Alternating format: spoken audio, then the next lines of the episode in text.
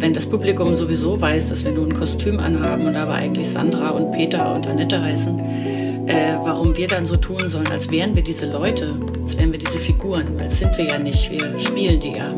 Und deshalb kann uns auch der Text verloren gehen zum Beispiel, deswegen kann uns auch eben ein bestimmter Vorgang verloren gehen oder deswegen kommt ein bestimmtes Gefühl nicht, wenn der Gedanke nicht stimmt oder so und das gehört alles dazu und das kann man äh, richtig gut veröffentlichen. Herzlich willkommen zu Schöner Scheitern. Heute mit Sandra Hüller, Fabian Rabe und Anton Weil. Ich zähle runter von 3, 2, 1 auf 0. Die 0 sage ich aber nicht, sondern bei der 0 klatschen wir beide. Und dann kann ich es dann kann ich's Das wird schon nicht klappen. Genau. Das, Versuch, Versuch 1. Also, 3, 2, 1. Sehr gut. Okay, perfekt. Wir haben heute zu Gast die einzig wahre Sandra Hüller. Ich freue mich so sehr, dass du da bist. Das ist richtig, richtig toll. Ja, ich freue mich auch. Ah. Und ich mich auch. Ja, dann ja, sind wir schon schön. drei. Plus die anderen drei Zuhörer und dann haben, sind wir schon sechs. Ja, ich muss euch sagen, also ihr habt wahrscheinlich auch was vor und so, aber ich habe das echt noch nicht gemacht. Ich habe wirklich keine Ahnung, worum es geht. Und ich habe, ähm, ja, also wir werden das jetzt zusammen rausfinden und ich vertraue euch. dass ihr irgendeinen Plan habt. Ja, so einen groben Plan. Zur Not kann man immer was singen oder so, wenn es nicht weitergeht. Genau. Das ist ein richtig gutes Thema. Da wollte ich auch später drauf zu sprechen kommen, dass du auch Musik machst. Aber man kennt dich wahrscheinlich als Schauspielerin. Und ich habe eine kleine Überraschung für dich. Hör mal hin. Ich hoffe, du kannst es hören. Ich hoffe, es funktioniert. Sie ist die beste Schauspielerin ihrer Generation und die schlechteste Pokerspielerin, die ich kenne. Niemand verkörpert die Widersprüche des Lebens so souverän wie sie, Sandra Hüller. Sie ist autark und verwundbar, selbstbewusst, immer wieder am Zweifeln. Eine Suchende, doch immer von sich ausgehend. Sie ist klug, reflektiert, feministisch und gleichzeitig empfindsam, nahbar und weich. Sandra kann absolut nicht blöffen, weil es ihr nie um den eigenen Vorteil geht, weil sie niemanden täuschen will. Deshalb ist ihr Spiel so aufrichtig und authentisch. Keine Ahnung, wie sie sich dem immer wieder aussetzen kann, sich so herzugeben für einen Theaterabend, für ihr Publikum. Sie schafft es, das zutiefst Persönliche so zu übersetzen, dass es universell wird. Dass sie mir damit das Theater für immer versaut hat, sei ihr hiermit verziehen. Für mich war es jedenfalls nicht mehr das gleiche, nachdem ich sie spielen gesehen habe. Aber vielleicht geht es im Theater ja genau um diesen einen unwiederbringlichen Moment. Sandra, du bist durch und durch eine echte Künstlerin und als Freundin unverzichtbar für mich. Dir gelingt es, selbst in der Defensive und mit einem schlechten Blatt in Würde unterzugehen, weil deine Ehrlichkeit unschlagbar ist. Schöner Scheitern geht nicht.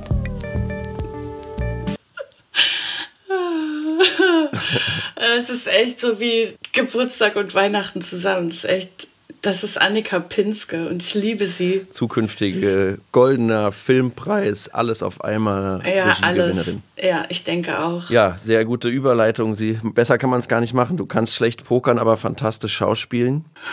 Und ähm, oh, merkst du, wie ich so Überleitung baue? ja, das finde super. Ich, ich, ich höre dir zu. Ja, ja, ich finde es großartig. Und dass sie das auspackt, weil das ist mir natürlich wahnsinnig peinlich, dass ich das nicht kann. Und dann habe ich aber irgendwann entschieden, ich stehe jetzt einfach dazu und dann erzähle ich es auch allen und dann muss es mir nicht mehr peinlich sein. Und jetzt hat sie es gemacht. Insofern, ja, alles gut. Wieso kannst du denn nicht pokern? Kannst du kein Pokerface aufsetzen oder woran liegt äh, Doch, bestimmt, aber äh, so also muss ich ja manchmal auch beim Spielen oder so. Aber ähm, ich, ich habe immer, ich bin zu aufgeregt, ganz einfach. Also ich bin zu aufgeregt, wenn ich ein gutes Blatt habe und dann jubel ich. Mhm. Und äh, dann ist es halt blöd oder so. Das ist, da kann man halt nicht weiterspielen. Oder was weiß ich, wenn es ist mehrfach vorgekommen, dass einer halt nichts mehr in der Kasse hatte, sozusagen in der Spielkasse. Und dann ähm, habe ich dann gesagt, okay, dann geben wir jetzt alle was ab und so. Und das geht nicht, also es ging halt alles überhaupt nicht. Und dann habe ich halt einfach immer verloren. Das ging ja. gar nicht. Aber ich fand den Vorgang schön. Ich fand es schön, zusammenzusitzen und mit diesen Spielsachen letztlich da irgendwie so zu hantieren. Ich kann auch im, eigentlich, also wenn ich denke, ich kann was, dann kann ich ganz schlecht verlieren. Und wenn ich sowieso weiß, ich kann es nicht, dann ist auch egal, dann spiele ich es einfach gern und gucke gerne so zu oder so.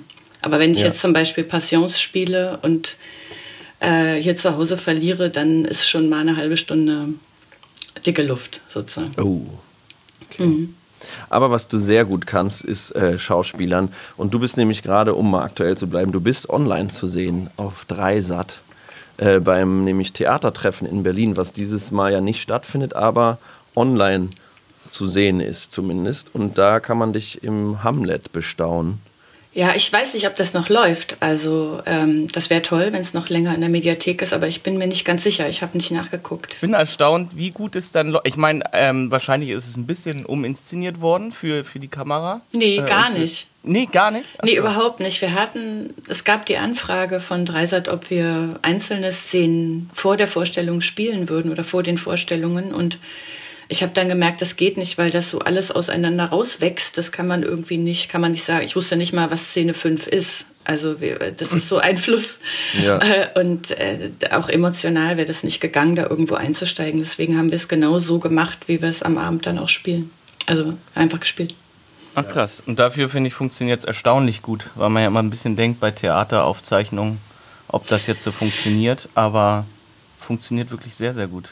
Ja, es war doppelt speziell, weil wir eben auch noch ohne Publikum gespielt haben. Das war genau zu dem Zeitpunkt, wo niemand mehr ins Theater durfte, aber wir waren noch drin irgendwie. Und äh, deswegen konnten wir spielen, aber waren deswegen ganz allein mit diesem Filmteam. Und äh, deswegen war das sowieso eine besondere Situation, ja. Ich fand es total spannend. Ihr guckt ja euch selber auch beim Spielen zu und verbindet sozusagen euch mit dem Zuschauer oder dem Zuschauerraum. Hm. Und es ist irgendwie wie so ein Vorgriff auf, dass jetzt keiner mehr Theater schaut, außer die, die es in dem Moment machen. Ja, da schließt sich so ein Kreis auf eine komische Art. Das hat auch keiner von uns natürlich kommen sehen, weil wir ja. zu dem Zeitpunkt noch gehofft haben, wir sind dann wirklich in Berlin. Ja. Aber so war das wie, keine Ahnung, wie auf dem Mond oder so. Also wir waren wirklich, ja, ja, wirklich ganz allein, so wie das da auch immer gesagt wird, der ist allein. Wie ist das für dich, wenn du dann Theater ohne Publikum, also nur mit deinen Kollegen spielst? Wie fühlt sich das an? Ja, total intim natürlich, weil, also die sind ja so, wir gucken uns ja sowieso auch, wenn Publikum da ist, immer zu. Ja. Aber man sendet ja trotzdem noch woanders hin. Also auch wenn man mit dem Rücken zu den Leuten sitzt, kriegen die ja trotzdem irgendwas von einem ab und man selber kriegt die ja auch ab äh, und kriegt mit, wie die drauf sind, ob die reagieren oder nicht oder ob jemand auf Klo muss und so weiter. Ihr kennt die ganzen Sachen. Ja. Aber ähm, so war es halt wirklich nur füreinander und dadurch so ein großes Geschenk auch für uns. Also hat sich das zumindest angefühlt. Für die, die es nicht wissen, das Theatertreffen in Berlin, da werden die zehn Besten oder es gibt eine Jury, die wählt die Besten und die werden dann in Berlin gezeigt und das ging eben dieses Jahr nicht wegen Corona. Aber ja, du wurdest aus oder ihr wurdet ausgewählt und du hast auch, wenn ich es richtig gelesen habe, dafür den Gertrud Esoldring bekommen. Ist das dafür gewesen oder für insgesamt, weil du einfach toll bist? Den, ja, auch weil ich so gut Abwasch machen kann, genau. Nee, den Gertrud, ja, aber kann ich. Äh, den, den Gertrud Eisoldring, lieber Anton, den äh, habe ich, äh, der, der ist tatsächlich für Hamlet gewesen, ja. Den habe ich aber noch nicht. Der wird jetzt irgendwann eines Tages mal verliehen, wenn es dann wäre. Er wäre jetzt schon wahrscheinlich bei mir, aber ja. Und ist das so einer, der weitergegeben wird oder kommt jemand und sagt, was hast du für eine Ringgröße, Sandra? das ist so, man wird gefragt nach der Ringgröße, ja, und die wusste ich auch nicht mehr. Aber man hat den für ein Jahr und dann wird er weitergegeben. Das ist nicht wie der Iflandring auf Lebenszeit, okay. nein. Ja, verstehe. Was ich auch schön fand, ist, dass es nicht so thematisiert wurde, dass du jetzt eine Männerfigur spielst, dass eine Frau, die POC ist, deine Mutter spielt oder Vater oder also es ist sozusagen egal. Du weißt, was ich meine. Mhm. Es ist sozusagen nicht thematisiert. Das fand ich sehr gut. Mhm. Ich auch. Und das ist interessant, dass durch, dadurch, dass du als Frau den Hamlet spielst, dass ich das erste Mal wirklich das sehe, was ja auch, glaube ich, ein bisschen deine Absicht war ähm, oder dein Versuch, äh, dass ich ein Kind, einen kindlichen Hamlet sehe. Das mhm. kam sehr stark raus und fand ich sehr interessant. Und es ist nicht wie bei anderen Inszenierungen der Star, die, die, die Starin spielt Hamlet. Das fand ich sehr, ja, war sehr, sehr berührend. Das hast, glaube ich, sogar du auch gesagt in einem Interview, wo es darum ging, dass du meintest, dir hätte dann auch eine Kollegin gesagt, wo es so um Mann oder Frau ging, die meinte, ich spiele ein Kind von, von Eltern. Ja, die Angela Winkler war das. Also nicht, die auch sie nicht mir gesagt, hat, ne? sondern die hat damals, wann war das, 1999? hat sie das in einem Interview gesagt und das hat mir so eingeleuchtet, weil man damit mit dieser Mann-Frau-Frage einfach auch ganz gut fertig wird, weil die, die eben der, der Verlust, den der spürt oder der Schmerz oder so, mir ist einfach auch kein anderer Grund eingefallen, warum er sich so verhalten sollte, weil einfach ja. nur, weil er ein Arschloch ist, das war mir dann irgendwie zu einfach. Ja, ähm, ja ich, bin, ich bin total ja. dankbar für so ein Theater, weil ich das eben auch finde. Ich, es ist halt ein, ein Spielplatz, es ist ein Versuchsraum. Warum muss man so starr daran festhalten? Ich finde es so toll, dass ich jetzt mit Jan Koslowski und Nele Stuhler, mit denen ich jetzt schon öfter gearbeitet habe, da ist es eigentlich immer so. Da habe ich, glaube ich, bisher immer. Ja, das erste Mal habe ich eine Frau gespielt, die ein Junge sein wollte. Hm. Und das letzte Mal habe ich eine Frau gespielt, eine Sekretärin, die eigentlich in Wahrheit Detektivin ist. Also es ging eher darum zu enthüllen, dass sie einen Berufsstand vorgibt zu sein und nicht ein Geschlecht oder so, sondern es war, war kein Thema. Mhm. Alle können alles spielen und das finde ich total toll. Das ist jetzt eine sehr lange Einleitung, aber es bringt mich zu der Frage, hast du nicht auch das Interesse oder die Lust daran, das auch filmisch darzustellen? Also warum gibt es im Film noch so eine Realismuswand, die einem da so entgegenschlägt? Ja, das wüsste ich auch gerne. Und das ist auch ehrlich gesagt ein Grund, warum ich das Theater so liebe, weil es das halt einfach macht. Also so, da ist eben, gibt es tatsächlich viel mehr Möglichkeiten und die Dinge finden, also die müssen sozusagen nicht durch das, was man sieht, verifiziert werden. Ja, also wir spielen jetzt zum Beispiel Hamlet in einem weißen Raum mit einer Lichtkugel und einer Kupferplatte. Ja. So, da ist kein Hof oder sowas. Und wenn wir das im Film machen würden, bräuchten wir das halt. Und so, ich weiß nicht, warum das so ist. Ähm, eben, weil es so, weil es immer so nach eben Realismus riechen muss oder sowas. Aber ich fände es natürlich toll, wenn man genau da diese, diese Irritationen auch mal hat. Ja, ja das finde ich nämlich auch total toll. Und ich habe das Gefühl, da, ja, das, da würde ich dich sehr gerne drin sehen. Mach doch mal. Ja. Lieg, liegt sowas gucken. nicht auf dem Tisch? Nee, bis jetzt nicht, aber vielleicht hören ja ein paar Leute zu. Mal gucken. Hast du ähm, Border gesehen? Nee, habe ich mir nicht getraut. Ich bin manchmal so, ich habe ja. manchmal so Schiss vor Filmen. Hab, ich habe ganz viel darüber gehört, aber ich habe es mir noch nicht getraut. Aber ich würde es dir nahelegen, weil das ist, er ist nicht so gruselig, wie man denken kann, dass er ist. Weil da, da funktioniert das sozusagen, meinst da, du, dass diese Ebene verlassen wird? Genau, da ist sozusagen sie, also die Schauspielerin, spielt halt, ohne jetzt zu sehr zu spoilern, einen Troll. Hm. Bei dem die Sexualität nicht männlich-weiblich ist, sondern so wie umgedreht. Und das ist so eigentlich total dokumentarisch, filmisch, naturalistisch, arthausig aufgenommen, aber auf einmal bekommt es so eine Fantasy-Komponente, ohne Fantasy zu sein. Und es ist hm. total toll, dass es mit diesen Gender-Strukturen bricht und trotzdem in unserer Welt oder in unserer Wahrnehmung spielt oder damit spielt, hey, ich gucke doch aber gerade einen Film, der die erste halbe Stunde voll realistisch war.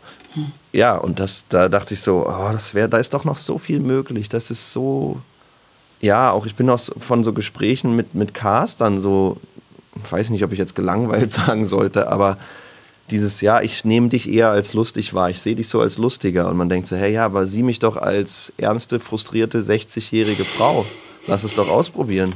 Das kann doch ja, mega spannend sein. Ja, vor allem, ich meine, weißt du, äh, so jemand wie, jetzt fällt mir sein Name nicht ein, aber der den Hulk spielt bei Avengers oder sowas, ähm, den sehe ich jetzt auch nicht unbedingt als irgend so ein Superhelden oder Monster oder ja, sowas. Genau. Ja, also so diese genau. ganze Aufpumperei, das funktioniert dann immer und die ganzen Effekte, das funktioniert auch, aber das Denken funktioniert eben nicht. Also so diesen Twist zu machen. Genau. Würdest du gerne mal einen Superheld spielen?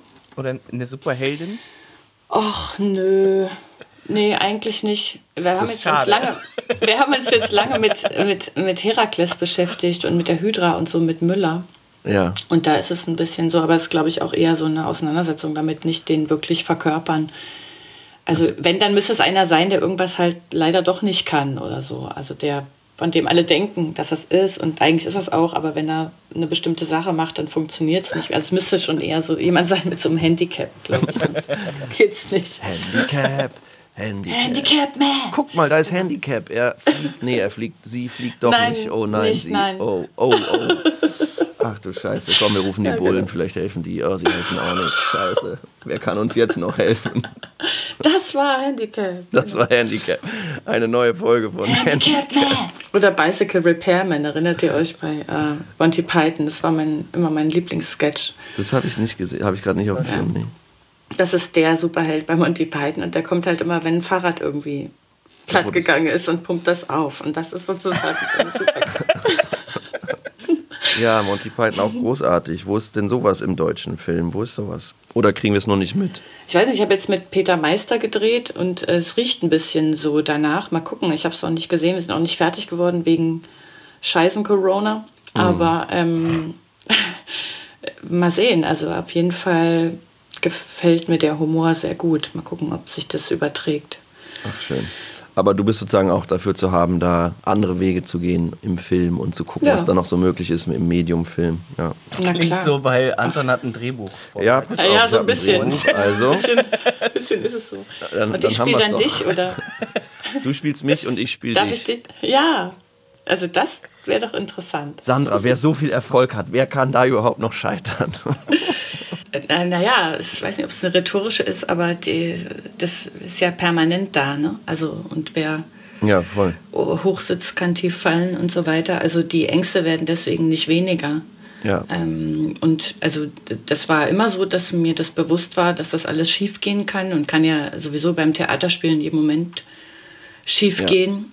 Und ist es bestimmt auch ein paar Mal oder so, aber ähm, das, das finde, das schließt sich eben, im Gegenteil, es schließt sich gar nicht aus. Ich glaube, was das Besondere ist oder was eben das dann auch so sympathisch für den Zuschauer macht, ist dann deine Bereitschaft zu scheitern oder des Schauspielers zu scheitern und dem zuzuschauen, oder? Ja, das war aber auch nicht immer so. Also ich hatte schon am Anfang, mm, auch als ich studiert habe und so, schon so ein, mm, na, Perfektion würde ich das nicht nennen, aber ich wollte schon echt das richtig gut machen. Ich war mhm. auch sehr jung auf der Schauspielschule, kam direkt von, vom Abi dahin und ähm, war deswegen auch noch so an, keine Ahnung, so gute Noten und Disziplin und war daran noch gewöhnt.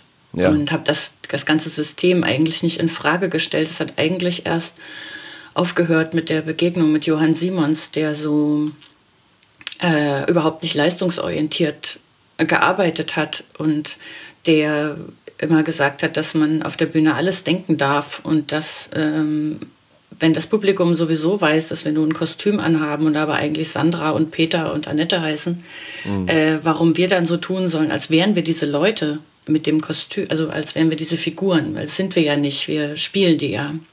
Ja. Und deshalb kann uns auch der Text verloren gehen zum Beispiel. Deswegen kann uns auch eben ein bestimmter Vorgang verloren gehen oder deswegen kommt ein, ein, bestimmtes Gefühl nicht, wenn der Gedanke nicht stimmt oder so. Und das gehört alles dazu und das kann man äh, richtig gut veröffentlichen. Was ich bei dir echt interessant finde, dass du nicht nur an den Figuren natürlich arbeitest, sondern ich habe das Gefühl, du bist auch immer sehr stark am Suchen, wie deine Arbeitsweise aussieht am Theater vor allem. Hat die sich sehr verändert in den Jahren?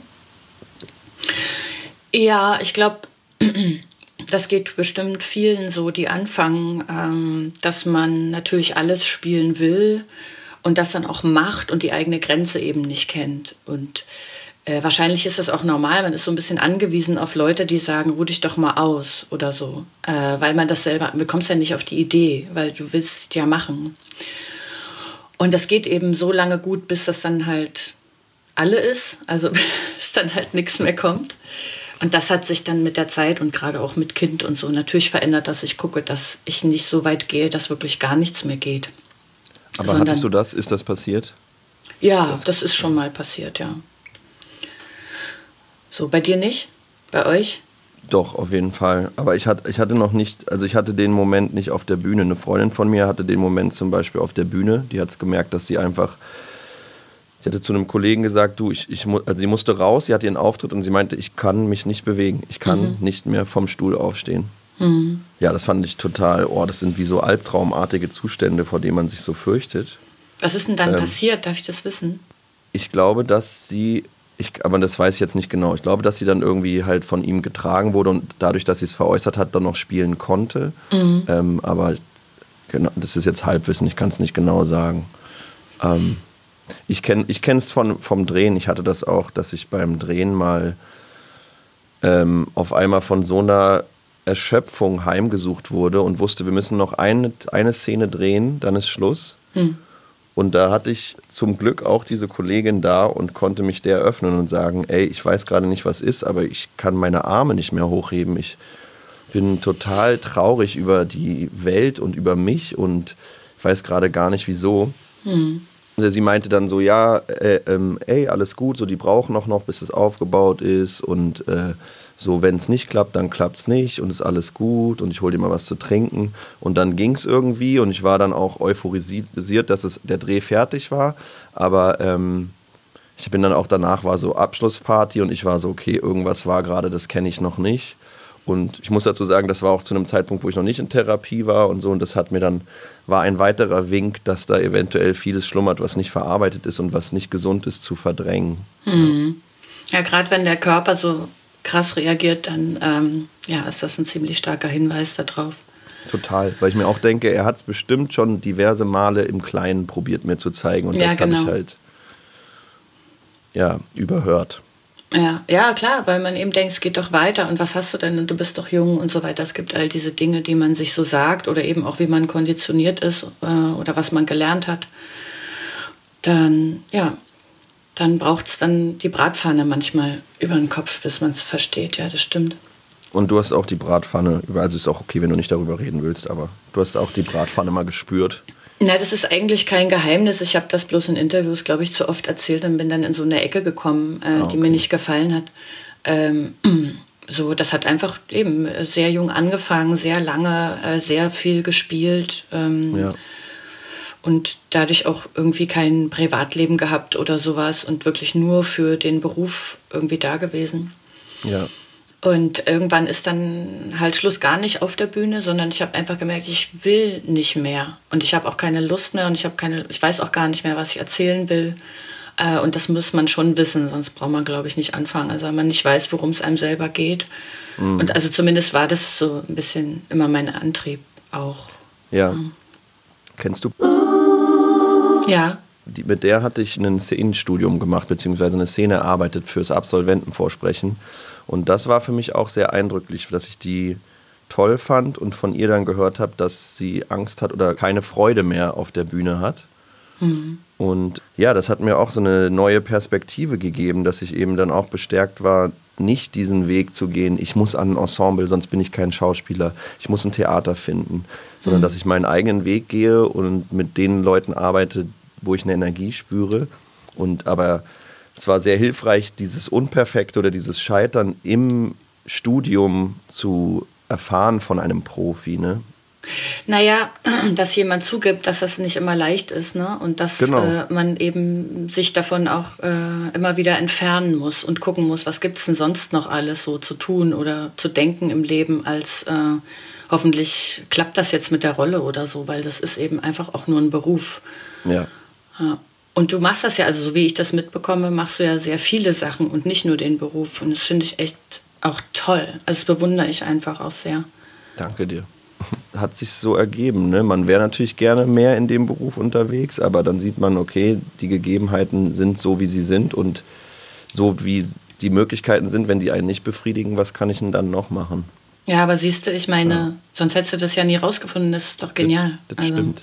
Aber ich habe das mir aufgeschrieben, weil ich einfach das so interessant fand. Du bekommst diesen Theaterpreis für deine besonderen Verdienste um das deutschsprachige Theater von der Stiftung mhm. Preußische Seehandlung, wo ich auch dachte, okay, was ist denn das? Was ist denn die Preußische Seehandlungsstiftung? Aber Hast du das rausgefunden? Habe ich nicht rausgefunden, nee. Aber es klingt für mich nach Matrosen, die sagen, die Sandra, die ist gut. Es, äh, jetzt oute ich mich. Es ist mir natürlich erklärt worden, aber ich habe es gleich wieder vergessen. Aber es ist durchaus eine ernstzunehmende Institution. Ja. und äh, die haben auch äh, ganz, ganz tolle Räumlichkeiten, in denen man dann an einem ganz großen Konferenztisch zu dritt oder zu viert sitzt und dann bespricht, wie man diesen Preis entgegennehmen möchte, kann und so weiter. Ja. Sehr eindrücklich. Also es ist nicht der, der Matrosenchor von Inas Nacht. Na gut. Nee, obwohl, das hätte ich mir überlegen können, den einzuladen, dann für den Preisverleihung. Aber sag mal, also ja. wie formulierst du das dann für dich? Was ist der Verdienst, den die meinen oder wo du auch denkst, das habe ich dem Theater gegeben? Oh, jetzt muss ich noch richtig arbeiten hier. Also ich, ähm, Also ich finde ja, das haben, also das haben ja die entschieden, das heißt, die haben davon ein mhm. Bild. Ich habe natürlich, wenn ich jetzt morgens aufstehe, nicht das Gefühl, ich habe irgendwie einen Verdienst äh, um das deutschsprachige Theater oder so, sondern ich habe meinen Beruf, glaube ich, ernsthaft betrieben und das haben ja viele. So. Und dann kriegt ja jedes Jahr jemand diesen Preis ähm, und oder manchmal auch Gruppen.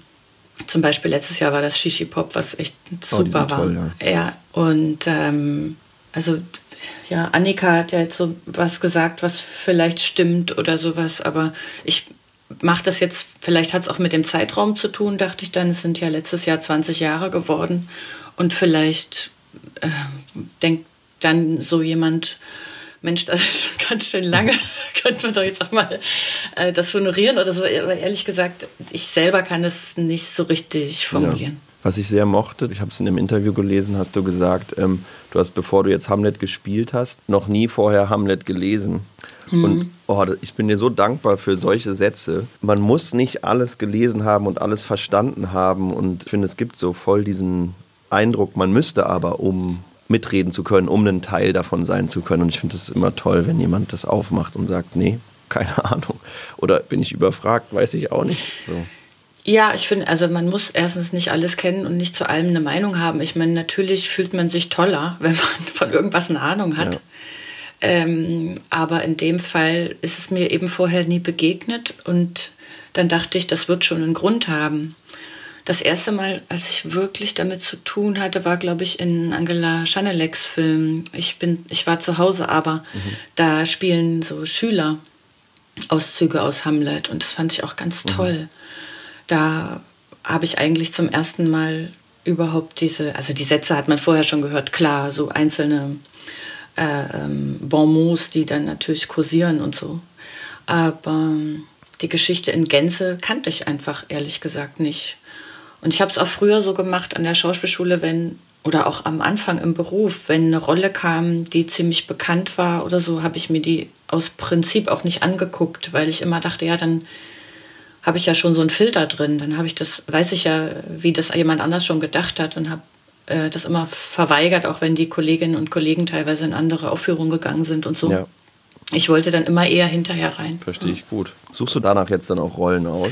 Ob ich die noch nicht kenne? Genau, also jetzt im Theater, also im Film kennt man sie ja wahrscheinlich meistens noch nicht so gut. Na, ich sag mal so, also wenn ich jetzt nicht direkt davor stehe, ähm, ein Stück zu spielen, dann lese ich es jetzt auch nicht privat. Also das ist mir einfach zu anstrengend. Das, ähm, ich komme so schon kaum dazu, irgendwas zu lesen. Also die liegen irgendwie 20, 30 Bücher rum, die ich gerne lesen würde und das geht halt einfach nicht im Moment. Ja. Obwohl man denkt, jetzt ist ja nun gar nichts zu tun, aber es stimmt eben leider nicht. Und dann sind Stücke natürlich nochmal echt eine andere Nummer, finde ich, von der ähm, Komplexität her als ein Roman. Ja. Und deswegen ist es halt immer so, wenn eine Rolle kommt und ich die noch nicht gespielt habe, ist die halt neu. Ja. Ich hatte mal gesagt, ich weiß aber auch gar nicht, ob das richtig ist, aber mein Gefühl ist so, diese künstlerische Arbeit, die fängt doch eigentlich, also die fängt natürlich früher an, aber wo sie voll spannend wird für mich, ist, wenn jemand etabliert ist und so, was sucht dieser Künstler, diese Künstlerin sich jetzt als nächstes aus? Was fordert sie? Macht sie jetzt noch was Arthausiges? Mhm. Macht sie was Primetime-mäßiges? Und da, finde ich, werden so Künstlerfiguren erst richtig spannend. Wonach gehst denn du da, was dich als nächstes reizt oder was du als nächstes nimmst? Ja, es gibt schon so einen Teil, wo ich denke, auf jeden Fall nicht wiederholen. Ähm, also gerade wenn ich das Gefühl habe, die Leute haben was gesehen und dann schicken sie Geschichten, die genau das sind oder so. Das finde ich dann, ja, damit kann ich nicht so viel anfangen. Also ich versuche dann schon Sachen zu machen, die mir unbekannt mhm. sind, also die mir, mir fremd sind und die ich irgendwie erforschen muss. Also, dass ich nie das Gefühl habe, ah, das kann ich, das mache ich jetzt. Ähm, also es gäbe ja einige Möglichkeiten, ähm, auch äh, Sachen zu spielen, wo ich mich jetzt nicht groß anstrengen müsste oder ja. so. Und dann denke ich aber immer, das sieht man dann. Ich habe immer die Angst, dass man dann sieht, naja, also jetzt hat sie sich aber ganz schön abgeholt oder so. Und das, ähm, das kann ich irgendwie nicht. Also es muss, mm, ja, ich muss irgendwie einen neuen, neuen Ort, neuen Raum oder sowas betreten. Hast, hast du ja. das schon mal gemacht? Also hast du schon mal das Gefühl, so, oh, jetzt habe ich was gemacht, das war jetzt, das kann ich doch schon. Hä? Da habe ich es mir zu leicht gemacht oder irgendwie so. So malen nach Zahlen? Ja. Nee, also wenn dann, wenn ich in der Gefahr war, dann habe ich irgendwas eingebaut, was es so kompliziert gemacht hat, dass keiner auf die Idee kommt. Also dann, ja. Aber nein. wurde dir das schon mal unterstellt? Nee. Dass du was ähnlich machst? Ähm, na, was heißt eh? Also ich glaube schon, dass das vielleicht erkennbar ist, sozusagen, wie ich funktioniere oder so im Spiel. Also ich glaube, da bin ich ziemlich durchschaubar oder so. Ähm, aber gesagt, ins Gesicht gesagt hat mir das noch niemand und es hat auch noch niemand geschrieben. Aber wie gesagt, das kann ja alles noch kommen. Also ich rechne eigentlich jedes Mal damit, dass die Leute sagen, ah, okay, dann war sie wieder. ah." Und so. Jetzt und, gibt ähm, die Stimmung. Wir, Genau, wir jetzt gibt die Stimmung. verstanden. Der Hype ist, Hype ist vorbei, genau. Das erinnert mich an deine Preisverleihungsrede von Toni Erdmann beim Deutschen Filmpreis. Ey, ich habe so viel mit dir zu tun gehabt, digital, die letzten, letzten Tage. Auf jeden Fall hast du da, du hast dich eigentlich so sehr dafür bedankt, dass du so angenommen wirst von der Filmszene. Und das fand ich eigentlich total spannend, weil, also meine Perspektive ist halt natürlich eine andere, nämlich, dass ich nicht, ich fühle mich nicht angenommen von der Szene. Und ich fand aber, es wurde so deutlich bei dieser Danksagung, dass man man kann so wenig dafür. Also es liegt so nicht in unserer Hand, Ja. ob man jetzt gerade angesagt ist oder nicht, ob man diese Hauptrolle bekommt oder nicht. Ja, man kann dann dankbar dafür sein. Und also das ist absolut großartig, was du machst, auf jeden Fall. Aber ich fand es so toll, dass in dem Moment des Sieges oder des Erfolges du das reflektiert hast, weil es irgendwie total undurchsichtig ist, wie man da reinkommt, wer überhaupt zu diesem Zirkel gehört, will man da überhaupt dazugehören und so. Naja, das hätte ja auch total nach hinten losgehen können, gerade weil wir mit Toni auch so viel unterwegs waren vorher. Das hätten die Kolleginnen und Kollegen ja auch sagen können, oh nee, also das jetzt nicht auch noch, das reicht jetzt oder das dann irgendwie anders entscheiden können. Also ich fand das schon echt ein Move von denen, dass sie das dann auch wirklich gemacht haben, weil es war nicht selbstverständlich und ähm, das Besondere ist ja eben, dass man, na gut, jetzt gibt es natürlich andere Stimmen auch, die, die was anderes sagen, aber ich blende die jetzt mal aus. Das Tolle ist ja, dass wir da uns gegenseitig sozusagen Respekt zollen. Das macht ja nicht irgendeine Jury, sondern das machen wir ja untereinander. So, und deswegen, ja, habe ich mich da so willkommen gefühlt und das war irgendwie, hat mir gefallen, ja. Mhm. Wie war denn das nach Toni Erdmann? Wir haben uns ja in Cannes kennengelernt, so viel kann ich, kann ich ja mal verraten. Das, das war so toll. Ich weiß es noch. Du weißt es noch. Ich weiß es noch. Ach, das war so schön. Ich hatte das Gefühl, ich habe mir das alles da so erschlichen, aber ich war so richtig. Das kenne ich sonst nur, wenn meine Fußballmannschaft spielt und ich mitfiebere. Aber in diesem großen Saal zu sitzen und so das deutsche Theater Kino, Anton. Kino. zu sehen, wie es sein kann oder sein sollte, das war so toll und man hat so mitgefiebert, obwohl ich nichts dazu beigetragen habe, außer zu klatschen und zu lachen. Wie hast du es dir eigentlich erschlichen? Wie habe ich mir das erschlichen? Also ich bin in Cannes über eine Freundin, die wohnt da in der Nähe und die meinte, Filmfest ist das Beste, man kann sich easy akkreditieren als Schauspieler. Und die Franzosen lieben das Kino, geh in alle möglichen Filme, es sind so viele Rubriken und alle Filme sind toll. Und das musste man erlebt haben. Dann konnte ich da sozusagen günstig wohnen. Und das Geile ist ja, dass die Akkreditierung kostet nichts. Das heißt, du musst dich schick machen und kannst umsonst dann Filme gucken. Und dann musste ich natürlich über ein bisschen Connections für diese Premiere dann ein Ticket bekommen, was geklappt hat. Und dann Wir nennen keine Namen. Wir nennen keine rufen dann alle an. Das machen wir Genau. Nein, aber das war so toll, weil ich meine, da wie viele Leute passen da rein in dieses Kino? 2000, 3000? Wahnsinnig viele. Ja, es war riesig, auf jeden Fall. Und du hattest einen echt guten Anzug an, das weiß ich auch. Ja. Ich weiß gar nicht, ob wir, da- wir waren doch im Morggrauen irgendwie auf der Straße oder äh, spinne Ja, ich das jetzt? war dann nach Äh, Das der- war doch schon ziemlich Das spät. war genau, das ja, war genau. nach der Party, sind wir dann zum Hotel noch gelatscht. Das war dann früh oder spät, je nachdem. Aber genau, bei der Premiere selbst gibt es ja diesen Moment, wo du dann in dem Film anfängst zu singen. Und das war, war ja wirklich tumultartiges Gelache, Geklatsche, Angefeuere und man hat so mitgefühlt und das war wirklich, das werde ich meinen Lebtag nicht vergessen und das war echt so toll. Da waren wir natürlich nicht dabei, ne? Wir waren, glaube ich, draußen. Ja, ich oder glaub- haben wir geguckt? Ich glaube, wir waren nicht Ich glaube, drin. anfangs drin, oder? Und dann, oder wie ist denn das? Am Ende werdet man. Ich weiß es auch nicht mehr. Also den Bereich, das habe ich alles völlig, äh, das war so aufregend. Ich glaube, das habe ich irgendwie gelöscht. Echt. Ist, ist äh, ähm, weg. Nee, ich glaube, ihr Ja. seid drin, weil ihr werdet ja dann, dann kommen so Kameras auf euch zu und filmen euch so direkt nach der Premiere komplett ab die ganze Zeit, während so elf Minuten Standing Ovations. Ah ja, stimmt, ja, klar, wir müssen ihn geguckt haben. Ja, Wir stimmt. müssen ihn geguckt haben. Gott. Ich weiß. Schrecklich. Ja, furchtbar, furchtbar, aber ja. Wie war das denn danach? Ging es dann nicht voll? Also, da klopft doch dann Hollywood an, oder nicht? Ja, wir waren ja auch da. Also, Ja, ihr wart ja äh, bei den Oscars. wir waren bei den Oscars und hab ich bei mich meinem goldenen. Klops. ja.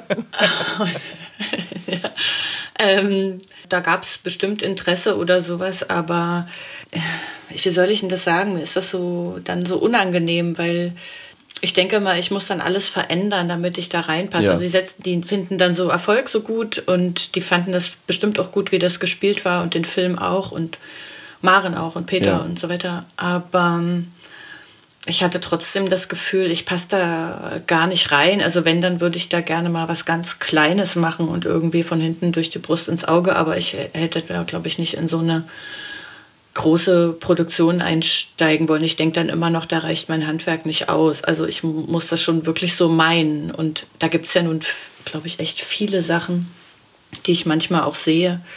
Äh, die sind so, wie soll ich denn das sagen? Naja, äußerlich halt Ja. irgendwie. Und ich krieg, ich krieg das, glaube ich, nicht hin. Ich könnte das halt nicht faken. Und deswegen äh, hat das, glaube ich, nicht so richtig geklappt. Und also abgesehen davon, dass ich ja einfach hier lebe Ja. und ähm, ich von Kolleginnen auch weiß, dass man dann schon bereit sein muss, dort auch einen gewissen Teil seines Lebens zu verbringen. Und das bin ich nicht. Ja. Aber trotzdem hast du doch dann auch in Deutschland andere Rollenangebote gekriegt oder hat sich das gar nicht jetzt so geändert? Die konnte doch vorher schon alles machen. Naja, wahrscheinlich schon. Nee, nee, das stimmt nicht. Nee, nee, das äh, denkt man, das war ja vorher echt Nische so. Okay. Und äh, dadurch hat sich das schon verbreitert. Ich bin mir manchmal gar nicht sicher, ob das so gut ist. Ähm, eben gerade, weil die, die Leute eben auch was Lustiges gesehen haben, Ja, weißt ja, du? Und dann denken sie so, ach, das geht ja auch und so weiter. Das ist aber eine Art von Humor, die wird halt selten geschrieben. Und ich, ja, dann schäme ich mich immer, wenn ich sagen muss, ja, ich finde es aber nicht lustig. Mhm. Und ähm, ja, also so, aber das sind alles so Luxusprobleme. Ich weiß nicht, ob das, also, ja, es, ja sag mal was anderes. Ich kann auch, weil du das sagst, du findest es selber gar nicht lustig. Das finde ich voll gut, weil du hattest äh, mir auch mal den Tipp gegeben, als ich in Griechenland gedreht hatte, meintest du, dass man das Drama suchen soll. Wo ist das Drama im Lustigen? Ich glaube, das war so eine lapidare Pointe, die ich in dem Text sagen sollte, wo ich das Gefühl hatte, die soll nicht zu billig sein. Genau. Und ja, da hattest du gesagt, dass diese Angst, dass die nicht zu billig sein soll, die Pointe, die ist eigentlich schon der Zweifel, die die Rolle hat. genau. Und oh, das fand ich so toll, weil Hat es funktioniert? ich, ähm, ja, keine Ahnung. Also die Premiere äh, Schöner Scheitern. Ich hatte sehr gehofft, also seitdem ich das erste Mal in Cannes war, dachte ich, irgendwann will ich hier laufen. Und wir waren sozusagen in der Losung. Es war noch nicht klar, ob wir da hinkommen oder nicht, aber then Corona happened. So keine Ahnung, wann Premiere ist. Also du, du darfst den auch vorher nicht gucken mit irgendeinem Link oder wie oder. Ich hatte eine Rohversion gesehen und war dann in Griechenland nochmal da, weil ich was nachsynchronisieren sollte. Und das war, keine Ahnung, ich bin ja noch nicht so der Profi, ne? aber es war sozusagen ernüchternd, würde ich mal sagen. Wir haben ja echt Jahre geprobt und lange gedreht und so. Und dann siehst du das und auf einmal, das wirkte so einfach. Und ich habe dann aber meine ganze Kritik sagen dürfen. Und er hat echt alles aufgenommen und meinte, super, danke, was du da für Sachen sagst. Also ich verteidige automatisch meine Rolle und das findet er total gut. Und ihm fallen dadurch viele Sachen auf, die er vorher nicht gesehen hat. Und er ist da sehr Teamplayer-mäßig gewesen scheinbar und hat vieles nochmal reingeschnitten, was ich fand, was gefehlt hat, weil es sonst zu einfach wird für die Rolle. Super. Ja, aber es hat sich richtig angefühlt, es zu spielen mit dem, was du gesagt hast, weil du ja auch meinst, du hast jetzt nicht mega Interesse, große biografische Arbeiten mit deiner Figur zu machen und zu wühlen und sich so hoch zu pushen, was ich total toll finde, weil ich das auch so sehe, dass es anders gehen muss. Es ist ja trotzdem mit mir dann verbunden. Wenn ich meinen Zweifel nehme und das spiele, dann ist es konkret, es hat mit mir zu tun und es hat das richtige Tempo. Na, es ist vor allem ein konkreter Gedanke, der unter dem Text liegt. Außer, also so, du hast dann halt einfach einen Vorgang.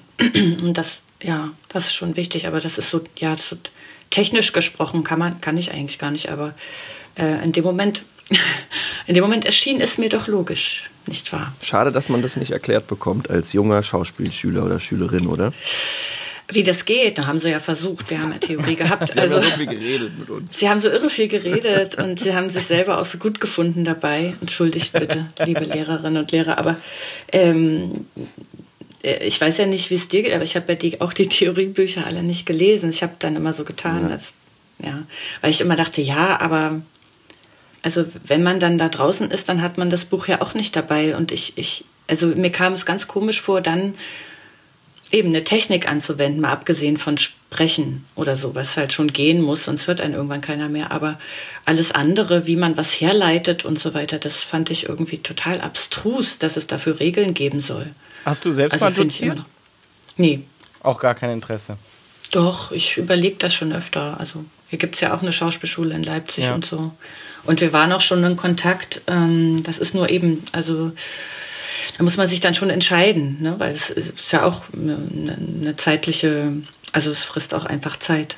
Aber interessant fände ich das auf jeden Fall, also so ein Szenenstudio mal zu machen oder so, mal zu gucken. Ich habe einmal in München einem Regiestudenten geholfen, der interessanterweise selber spielen wollte weil er wissen wollte, wie sich das anfühlt, wenn man so Anweisungen bekommt und was man dafür braucht, um das zu verstehen. Mhm. Äh, und das haben wir dann probiert. Das war ganz, das hat mir Spaß gemacht. Cool. Und äh, reizt dich dann auch Theaterregie oder Filmregie oder? Nee, das gar nicht. Also ich würde es im schulischen Rahmen, glaube mhm. ich, wenn dann belassen, weil das andere ist mir einfach zu heiß. Ich, die Verantwortung ist echt so nochmal tausendmal, also bei, bei Szenenstudien oder so geht es ja tatsächlich darum, mit den Studenten was zu finden oder so, aber die ähm, mir eine komplette Handschrift äh, zu überlegen für so einen Film oder so ein Theaterstück und ich weiß ja nun aus Erfahrung, was da dran hängt, das traue ich mir ganz einfach nicht zu. Ich finde das so schon kompliziert an, mit einer Rolle äh, äh sorgsam umzugehen. Äh, keine Ahnung, wie die das machen. Ja. Ich, äh, mit einem ganzen Stück kann ich nicht. Wie macht ihr das denn? Habt ihr Lust dazu? Na, wir müssen ja im dritten Jahr, ist das, das dritte Jahr, äh, weil wir beide an der UDK studiert haben, äh, da ist Pflicht, dass man was inszeniert. Oh. Und äh, Anton hat eine Show eigentlich gegeben. Ich habe eigentlich Late Night einfach gemacht. und, und das hat, ich hab, ja. Ich habe ein Stück inszeniert und muss sagen, das hat mir dann doch sehr, sehr, sehr Spaß gemacht. Also mich reizte schon, bin ich immer wieder am Überlegen, ob ich noch was inszenieren will. Ja, vor allem, ihr habt einander. Also ich meine, also macht das halt zusammen. Das war das große Plus. Das war ja ein bisschen an der UDK so, dass wir auch früh schon mit den Ernst Busch Regiestudenten zu tun hatten, weil die, die Busch Schauspielschule wollte nicht die Schauspielstudenten von sich an die noch nicht fertigen Regisseure lassen, aber die UDKler waren gut genug. Und das war für uns natürlich optimal, weil wir dann halt total früh in Kontakt mit anderen jungen Leuten gekommen sind und die auch noch am Suchen sind, das ist das Schöne. Genau, die auch am Suchen sind und auch äh, mhm. dieselbe, denselben Frust oder dieselben selbe Wut haben, wenn sie ins Theater gehen. Und das war natürlich sehr schön, sich da kennenzulernen und zu merken, oh, wir sprechen die gleiche Sprache, wir wollen es anders machen. Und das hat mich sogar wirklich auch definiert, würde ich sagen. Ja, einfach mündig zu sein, sein eigenes Theater zu finden, was findet man gut, was findet man nicht gut. Und das auszuschließen, auch was man nicht gut findet, gibt einem einfach Kraft für die Sachen, die man gut findet, glaube ich. Na, eigentlich muss man das ja auch immer wieder. Deswegen ist dieses Zurücktreten ja so wichtig, dass man zwischendurch mal gar nichts macht oder so. Denke ich immer, weil die Dinge fahren sich halt schon irre schnell fest und man macht das eben, wie man es immer gemacht hat ja. und so. Und dann wird man ganz, dann ist man auf einmal alt und denkt, hey, warte mal, die, wie spielen die alle? Keine Ahnung, wo das herkommt. Und glaube, das ist schon wichtig. Also gerade jetzt kommt man ja gar nicht drum rum. Und wir in Bochum überlegen ja auch, wie wir weiter Theater machen wollen, was uns interessiert und so. Es gibt im Moment regelmäßige Ensembleversammlungen ja. über Zoom und so, wo man eben schaut, äh, was kann bleiben, also was kann weg und so. Also ja, das ist ganz wichtig und das ist so verordnet, ja. Das ist eigentlich eine gute Sache. Ja. Also wenn man nicht finanziell total abhängig davon ist. Das ist natürlich eine andere Situation, wenn man dadurch so unter Druck gerät, dass man gar nicht mehr nachdenken ja. kann. Ist klar. Ich mochte diese, ähm, hast du die gelesen, die, das Statement von der Leiterin von der Ruhrtriennale? Nee. Die hatte, weil das wurde dann von der Politik sozusagen abgesägt, das ganze Ding, und sie meinte, sie ist darüber sehr erschüttert, weil sie es ihr imponiert hat, wie die KünstlerInnen darüber nachgedacht haben, mit dieser Begrenzung umgehen zu können. Also sei mhm. es viel weniger Publikum oder digital Internet oder den Theaterraum zu öffnen. So und das finde ich eben auch so spannend, weil das Theater oder die Kunst an sich, die findet seinen Weg in jeder Begrenzung, würde ich sagen. Und das wäre sehr spannend geworden. Finde ich auch. Und wir, also ich kann jetzt nur von unserem Ensemble reden, aber wir fragen uns natürlich auch, warum es nicht möglich sein kann, eben so eine Art Parcours für die Zuschauer zu bauen, wie sie sicher ins Theater reinkommen und mit Abstand sitzen und sicher wieder raus. Und dann gibt es eben keine Gastro in der Pause ja. äh, und so. Oder wie wir Stücke uminszenieren können, damit wir eben nicht auf der Bühne uns küssen müssen oder uns zu nahe kommen oder sonst irgendwie. Also wie kann man die Dinge trotzdem erzählen, ohne dass man sie tut? Ähm, die erste Inszenierung ohne Schreien. zum Beispiel, oder? Indem man sich dann eben immer die Hand davor, äh, keine ja. Ahnung, aber man könnte ja tausend Formen Total. finden, wie das weitergeht. Und klar ist Absagen immer das Einfachste. Natürlich ist es halt radikal und so richtig verstehe ich auch nicht, weil den Städten geht ja total viel Kohle verloren dadurch, die auch nicht mehr reinkommt. Also, und wir sitzen da und warten, dass es halt weitergeht. Ja. Hm. Total. Ich habe ne, hab noch eine Frage zu der Hamlet-Inszenierung, wenn es dich nicht schon ermüdet. Nee, überhaupt nicht. Nee, ja. ich, ich finde es gerade total schön. Also. Ich fand es sehr beeindruckend. Also ich mag das einfach sehr, dass du so, dass man dich sieht, wie du eigentlich auch mal in einem Interview gesagt hast, eben nicht, dass du dich vorher so aufbrezeln musst, sondern du bist in dem Moment und was dann kommt, kommt. Und das ist ja eben auch das Schöne am Theater, dass es vielleicht mal nicht kommt oder nicht so, wie man es gedacht hat, aber dann wird es trotzdem voll schön. Und was ich mochte, war zum Beispiel oder unter anderem, wie du den Vater gespielt hast, weil du ja den, der Geist, der erscheint, der Vater von Hamlet, für die, die es auch nicht gelesen haben, so wie Sandra, der, der wird ja auch von dir gespielt. Und man könnte jetzt sagen, du sprichst mit tiefer Stimme und wirst immer wütender, aber es ist irgendwie noch mehr. Und da würde mich mal interessieren, wie du da rangehst. Wie entstand es? Na, ihr müsst dann sagen, wenn es euch langweilt. Ich versuche mal. Also erstmal die Entscheidung, dass der Hamlet sozusagen, dass der Vater in dem Hamlet wohnt, äh, ist ja eine psychologische. Die habe jetzt nicht ich ja. getroffen, sondern das war in der Fassung so. Und je länger ich darüber nachgedacht habe, desto richtiger fand ich das. Denn wenn ich mir vorgestellt hätte, da kommt dann äh, ein wahrscheinlich sehr begabter älterer Kollege und sagt mir, hey du, ähm, pass mal auf, die Wahrheit sieht total anders aus, als du denkst. Und ich soll dann spielen, oh scheiße, ich muss jetzt meinen Onkel umbringen.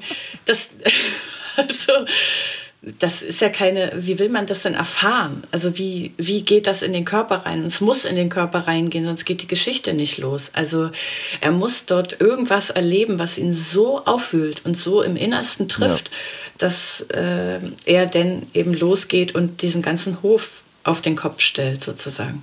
Und äh, ja, also dass er sein eigenes Leben loswerden will, eigentlich, das war, glaube ich, auch schon vorher so, aber äh, dass er eben auch bereit ist, für diese Wahrheit sozusagen zu sterben. Und äh, wie das dann da reingekommen ist, äh, also die Gina Haller und ich, wir haben diese Szene beim Lesen immer, bei, bei Johann Simons liest man sehr ja. lange, also bestimmt drei, vier Wochen bevor man dann auf die Bühne geht. Und dann wollen auch alle, weil dann alle denken, naja, okay, also Können wir mal anfangen? müssten wir es vielleicht mal spielen. Ja, ja, das ist ganz clever, weil normalerweise ist dieser Schritt auf die Bühne ja doch eher so ein gewaltsamer und jetzt macht mal. Ähm, und dort ist das so, dass es dann wirklich sein muss. Also dann will auch jeder. Und wir haben das da immer so ein bisschen weggelacht eigentlich. Wir haben immer hö, hö, hö gemacht und sie hat auch immer hö, hö, und äh, wir haben uns eigentlich eher, weil, weil das kannst du nicht am Tisch irgendwie machen. Also eigentlich richtig gespielt haben wir das zum ersten Mal bei der ersten Bühnenprobe. Vorher war das immer so ein bisschen spaßig. Ich finde, das überträgt sich nämlich auch. Ich habe ja jetzt nur das bei Dreiset gesehen, aber also auch großen Respekt an die Gina. Ich fand die großartig, wirklich richtig toll. Hm. Und man merkt so, dass ihr, also ihr spielt ja auf der Bühne, dass ihr euch was vorspielt und so diesen Humor, den, der ist halt total toll und der scheint ja aus diesen Tischproben entstanden zu sein. Genau. Weil da sitzt man ja auch eigentlich nicht im Kostüm, sondern da sind ja wir mit unseren verschwitzten Trainingsklamotten, weil wir vorher immer Sport machen und so. Und dann, ja, war aber irgendwie klar, das muss schon irgendwann mal richtig stattfinden. Und dann kam das so. Und ich kann ehrlich gesagt auch nicht so richtig sagen, was das war. Also ich ähm, weiß das nicht. Ähm, ich habe mich auch, das hört sich blöd an, ich habe mich echt dann auch ein bisschen erschrocken, weil ich dachte, scheiße, jetzt wenn das jetzt funktioniert, dann muss ich das jetzt auch jedes Mal machen. Also ich, vielleicht gibt es doch noch einen anderen Weg, vielleicht so. Doch mal in so ein Theoriebuch gucken. Warte mal. Ja, vielleicht doch noch mal gucken. Vielleicht ist ja, ja jetzt die wie, Zeit wie spielt nach man, 20 Jahren. Ja, genau, wie spielt man Geister? So, ähm, genau. Kapitel 13. Ja, oder mit Anführungsstrichen so in die Luft, weißt du. Ah, zum Glück habe ich mein großes Buch der Schauspielkunst dabei. Flumps! Ja, Blätter, Blätter, Blätter. Ah, da ist es ja. Kapitel 12. Alles über Geister. Du bist der beste Geist, wenn du nicht mehr ans Telefon gehst, nicht mehr auf Nachrichten über E-Mail, WhatsApp oder andere Messenger reagierst und die Lesebestätigung deaktivierst. Ja, dann kannst du dich als richtigen Geist bezeichnen. Hast du nicht Lust, mal so einen Ratgeber zu schreiben? Nee, nee. Ich habe auch nur zwei gelesen. Ich habe richtig und falsch gelesen. Und. Hast du nicht der? gelesen? Nee. Die meisten machen noch, lesen noch weniger ist mehr. Das ist Ach ja, äh, das ist doch hier von Dings. Ähm, ähm, wie heißt er denn? Jetzt fällt mir sein Name auch nicht ein. Sir Dings auf jeden Ja, Fall. ja, genau. Richtig toll, richtig toll. Ja, lern deinen Text und stoß nicht an die Möbel. Ich erinnere mich. Ja, aber da sind eben auch so Tricks drin. Das hat mich dann total genervt, weil er so überzeugt von sich ist. Ne? Mhm. Und weil er dann eben sagt, ja, bei einer Großaufnahme, da darfst du nicht von einem Auge ins andere gucken von deinem Gegenüber. Oh je. und ich habe dann an die tausend Male gedacht, wo ich das gemacht habe und dachte, fuck, ich habe es echt richtig scheiße gemacht. Aber dann dachte ich, hey, was bist denn du für eine Maschine? Ey? Soll ich dann jetzt dann wie früher auf dem Schulhof dieser Test, wenn man so zwischen die Augen guckt, ob es der andere merkt? Das ist doch total gelogen. Voll. Ey, aber wie gut ist es das übrigens auch schade, dass es bei, früher gab es doch immer so bei DVDs mit äh, Audiokommentar von Regisseur oder Schauspielern. Das wäre sehr schön. Schade, dass das ausgestorben ist mit der DVD, weil das wäre sehr interessant, jetzt mal einen Film mit dir zu gucken, wo du, wo du so sagst, oh Gott, oh Gott, ich gucke zwischen die Augen, ich springe von Au- Auge links nach Auge rechts. Für alle, die es lernen wollen, das Augenspiel Weniger ist mehr von Michael Caine. Michael Caine, Sir Michael Genau. Caine, genau, ja. Der auch predigt, man soll nicht Aktien äh, handeln während des Drehs, sondern man soll sich konzentrieren. das habe Ja, ich das zum. Beispiel, das finde ich richtig, ja, finde ich gut. Das ist richtig auf jeden Fall. Oder nicht ans Mittagessen denken Ja. oder sowas, obwohl, naja. Echt? Das habe ich, Aber- aber dann habe ich es direkt falsch gelernt. Meine erste Theaterlehrerin, die meinte immer, dass wenn sie irgendwie irgendwo liegt im Hintergrund auf der Bühne und die Spannung, Spannung halten muss, dass sie dann zum Beispiel die Leuchten zählt oder die Schrauben an der Wand. Ja, das ist auch richtig. Also, äh, um wach zu bleiben, es gibt ja auch Kolleginnen und Kollegen, die einschlafen, wenn sie hinten auf der Bühne liegen und die dann geweckt werden müssen zum Applaus. Solche Geschichten gibt es ja. Aber du hast mal gesagt, äh, du würdest dir wünschen, dass du einfach wie beim normalen Beruf äh, zur Vorstellung kommst und dich nicht groß einkitschen musst und so. Ähm, wie wäre das jetzt zum Beispiel bei Hamlet? Da brauchst du doch aber schon ein bisschen Zeit, um dich darauf zu konzentrieren, oder? Das ist total verrückt, weil bei Hamlet ist es gar nicht so. Krass. Und ich habe das Gefühl, ich könnte sofort anfangen. Da gibt es andere Stücke, da bin ich schon drei Tage vorher aufgeregt. Und da ist es so, weil das mm, so organisch gewachsen ist aus allen und weil wir uns so vertrauen als diese Gruppe, Ja. äh, dass ich weiß, egal was passiert, dass die sind da und wir machen das zusammen. Und äh, deswegen, also ich habe überhaupt nicht das Gefühl, das ist bei anderen Produktionen schon öfter mal so gewesen, dass ich das alleine tragen muss oder sowas. Dann ist die Aufregung natürlich viel größer und auch unangenehmer, weil das so ein Druck ist. Ne? Also nicht Aufregung im Sinne von Freude, sondern das muss jetzt schon klappen irgendwie. Und hier ist es so eben ganz anders. Also da gibt es eigentlich, bis auf das Training, was wir alle zusammen machen, damit irgendwie alle vom selben Punkt starten, habe ich das Gefühl. Und nochmal alles, was vorher war, so, keine Ahnung, so wegschwitzen oder so, äh, gibt es da eigentlich keine. Aber das ist schon der Wunsch, so eigentlich. Das hat nur damit zu tun, dass ich die Aufregung eigentlich blöd finde, weil die einen so ablenkt von dem, was eigentlich stattfindet. Man ist dann so irgendwie mit sich selber beschäftigt und das mag ich nicht. Ah, das ist bei mir ein bisschen anders inzwischen. Ich war ja auch zwei Jahre im Theater und habe dann sehr schnell gekündigt, weil ich einfach das Lampenfieber komplett verloren habe und äh, überhaupt nicht mehr aufgeregt war und das mich so genervt hat, weil ich dann dachte, dann, dann kostet mich das hier alles ja auch gar nichts mehr. Ich habe dann einfach vielleicht den Text vergessen, habe einfach nur noch Text gesagt, habe den Text bekommen und habe Danke da, bei der, gesagt da war ich bei der Premiere. und dachte, oh Gott, das ist ja grauen, grausam, jetzt muss ich aufhören. Ähm, Aber dann war es dir einfach egal. Eben, genau, das sozusagen. ist, war Ach mir so, einfach okay. egal, weil es einfach zu viel war. Ähm, genau. Ah, verstehe. Ich dachte schon, du hättest vielleicht. mir da doch wieder ein bisschen mehr Lampenfieber wieder. Ja, ich glaube, es, es muss so eine, mm, ja, so, es muss so ein bestimmtes Maß sein. Aber es Ja. gibt natürlich so Zeiten, da ist es so unerträglich. Äh, ja, Bei dir auch immer noch? Schön. Ja, ja, gibt so Phasen. Und ich weiß auch gar nicht, womit das dann zusammenhängt. Aber da gibt es so Phasen, wo ich denke, oh nein, bitte nicht. Und ähm, Und das hindert dich eher. ja, total. Also ich erinnere, ich denke dann manchmal, das hat was damit zu tun, dass ich so früh angefangen habe und da die Körperchemie irgendwie noch ein bisschen anders war mit 18.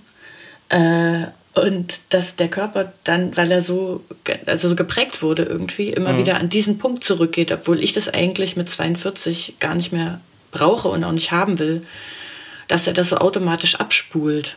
Ja, das ist krass, wie der Körper erinnert, finde ich. Ich habe ein äh, Stück mit Volker Lösch mal gemacht, der Mhm. äh, sehr viel dann immer Energie, Energie und dann, äh, wenn du Anfänger bist, äh, verwechselst du das ein bisschen und schreist einfach nur noch. ich hatte dann nach einer Woche keine Stimme mehr, musste dann bis zur äh, Premiere, hatte ich Spielverbot und habe dann eigentlich improvisiert zur Premiere. Äh, und seitdem aber immer noch die Stimme verloren, auch sind ein halbes Jahr lag das Stück ein, drei, äh, drei, vier Sätze gesagt und schon war ich wieder heiser. Das ist dann Ja. interessant, wie dann der, Kim, äh, der, der Körper sich da irgendwie dran Die erinnert. Kimme, wolltest du gerade sagen. Die Kimme erinnert sich. Vor allem. Herzlichen könnte auch- Glückwunsch. Das könnte, das könnte auch ein guter, guter Schauspielratgeber sein. Die Kimme erinnert sich. Die Kimme weiß alles. Wenn du nicht mehr weiter weißt, denk an die Kimme. Sie sagt es dir. Denk an die innere Kimme in dir. Ja, ich warte drauf, Anton. Also wenn du mal Zeit hast und Fabian, schreib das doch zusammen. Sehr gerne. Ich finde super. Nein, aber das stimmt. Und deswegen ist es ja so wichtig, dass man sich genau überlegt, wenn man probt, äh, was man da anbietet. Ähm, Weil man es ja dann eben immer wieder machen muss. So, Ja. aber ich dachte zwischendurch, Fabian, wäre doch toll, wenn du den Schlüssel gefunden hättest gegen Aufregung. Und die, wenn es nicht wäre, dass es einem egal ist, sondern wenn man halt irgendwie es geschafft hat, entspannt zu sein. Ja, wobei in der Schauspielschule hat man mir immer gesagt, äh, du musst ruhiger werden, Fabian, du machst dich kaputt, weil du so äh, krass dich da reinsteigerst, dass die, dass die Vorstellung schief geht. Also während der Vorstellung hatte ich dann nie irgendwie äh, Aufregung, aber davor habe ich immer gedacht, das wird alles scheiße. Und habe dabei immer zu den Dozenten gesagt, nee, wenn ich das verliere, dann bin ich nicht mehr gut. Und das ist tatsächlich in, der, in den Jahren am Theater dann wirklich ein bisschen passiert, dass mir das dann alles ein bisschen egaler wurde. Und dann war es nicht mehr das, was ich, Ich glaube vorher auch, du kannst hab. ein gesundes Mittelmaß noch finden. Ja, da bin Wir standen Ja. jetzt auch schon öfter auf der Bühne zusammen. Es war immer, es war immer so, okay, das letzte Mal war es schlimm, beziehungsweise dann doch okay, aber so schlimm wie jetzt war es wirklich noch nie. dann ist es hinten raus dann doch wieder ganz gut. Ja. Ja, manchmal ist es ja auch einfach wirklich nicht der richtige Ort. Da muss man einen anderen finden. Also Ja. kann ja sein. Aber, aber es ist bei dir was, was du gerne noch loswerden würdest, die Aufregung oder, oder äh, anders haben würdest? Ja, anders. Also wie gesagt, jetzt geht es so ein bisschen mit, ähm, also mal sehen, wie es ist, wenn es wieder losgeht, ja. Äh, das wissen wir auch nicht, wann das sein wird, aber ich habe jetzt schon das Gefühl gehabt, dass sich das verändert hat, ja. Und es hat auch tatsächlich mit einem Gespräch mit einem erfahreneren Kollegen zu tun gehabt, der mir gesagt hat, was er gemacht hat, weil er teilweise so aufgeregt war, dass er auch nicht mehr raus konnte. Und äh, das habe ich mir dann zu Herzen genommen und seitdem geht es auch ein bisschen besser. So. Ach, das hat dann sozusagen auch für dich geholfen, seine Ja. persönliche Geschichte. Toll. Ja, hat mir auch geholfen. Vor allem überhaupt eben, ähnlich wie bei dir, die Geschichte mit, ähm, Der Kollegin. Genau, weil er gesagt hat, ja, denkst du, das ist mir fremd und dann die Geschichte erzählt hat. Und ich habe gedacht, so entspannt wie er spielt, der hat nie so ein Problem gehabt. Und hatte Ja. er aber. Und dann war das so, hat das, war das allein schon gut. Ja. Ach, wie schön. Voll gut. Ich habe das Gefühl, ich bin nicht so aufgeregt bei Vorstellungen. Aber irgendwie, weil das so. Für mich hat das mit dieser Spielverabredung zu tun. Ich bin mir die ganze Zeit bewusst, wie absurd es ist, dass wir die Verabredung haben, wir spielen jetzt was für euch und ihr seid jetzt ruhig, weil wir euch was zeigen, was wir vorbereitet haben.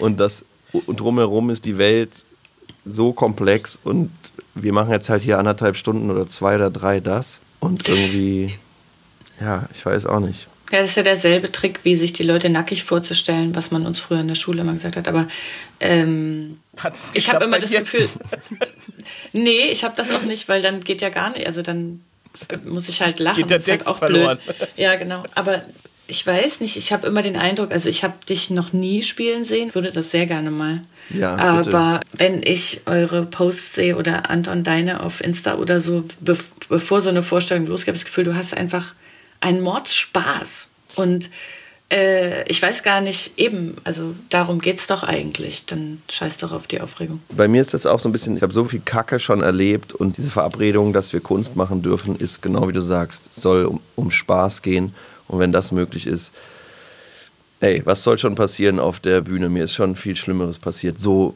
denke ich, ne? ob das jetzt stimmt oder nicht. Natürlich habe ich Angst vor dem komplett Abkacker auf der Bühne, aber es ist, eigentlich freue ich mich auf unvorbereitete Sachen, auf Improvisieren und die Gefahr liegt eher darin, wie meinte Arex Miegel, Anton, du sollst nicht mit dem Publikum rumhuren. Weißt du, was er auch gesagt hat? Wir haben ja auch mal zusammengearbeitet, auch äh, in Leipzig damals, meine erste Ja. Arbeit nach Jena, hat er auch gesagt, Sandra, nicht kriechen, fliegen. Das hat sie, habe ich auch, habe ich mir auch gemerkt. Sehr gut, ja.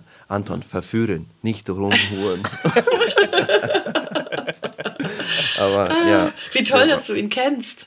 Ja, das, das, war, ich nicht. war ein wichtiger Weggefährte für mich. Auch letztes Studienjahr. Und ja, hat mich auch sehr bestärkt in dem, was ich mache und mir irgendwie auch gut aufgezeigt, was meine Qualität ist und was mein Weg sein kann. ist irgendwie cool. Toll. Ja. Sag mal, jetzt quatschen wir hier schon eine Stunde. Sandra, das war wunderschön. Finde ich auch. Ihr habt mich wahrscheinlich verführt und nicht rumgehurt, weil ich so viel erzählt habe. Ich habe das Gefühl, ich habe ja immer Angst, dass ich zu viel rede. Nee, überhaupt nicht. Stell mal vor, und ich rede ja dann auch manchmal, stell mal vor, ich hätte die ganze. Nee, um Gottes Stell dir mal Willen. vor, der jetzt die ganze Zeit, das wäre furchtbar gewesen. Nee, schrecklich. Ich hätte aber Ja. auch noch immer noch Fragen an dich. Wollen wir noch weitermachen? Hast du noch was wir. Ja, sag, ja komm. Ja. Ja, komm. ja. ja, los, komm, weiter. Sollen wir kurz Pause machen? Wollen wir, oh, lass Nee. uns kurz, wollen wir bitte kurz zwischenspeichern? Ich habe Angst, dass deine Aufnahme äh, nicht mehr Okay. auf. Dann mach mal kurz auf Stopp. Dann zählen wir gleich einfach nochmal neu runter. du meinst von Pause.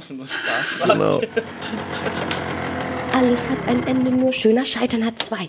Das war schöner Scheitern mit der wunderbaren Sandra Hüller. Es geht jetzt aber noch weiter mit Bonusfragen auf schöner Scheitern plus. Ja, wir erfahren, wie es um Sandras brandneues Musikprojekt steht. Sie redet über ihre erste Filmrolle, über Fluchtimpulse im Schauspielerberuf und was sie so in ihren Pausen macht. Also, ich knatter schon mal weg. Tschüss, meine Freunde. Tschüss, tschüss, tschüss. Das war Schöner Scheitern mit Sandra Hüller, Fabian Rabe und Anton Weil. Schöner Scheitern wurde produziert von Studio Loschi unter Mitwirkung von Anton Weil, Hanna Müller, Sita Messer, Therese Guckenberger und Fabian Rabe. Und dieser wunderschöne Beat ist wie immer von Matteo Hahn.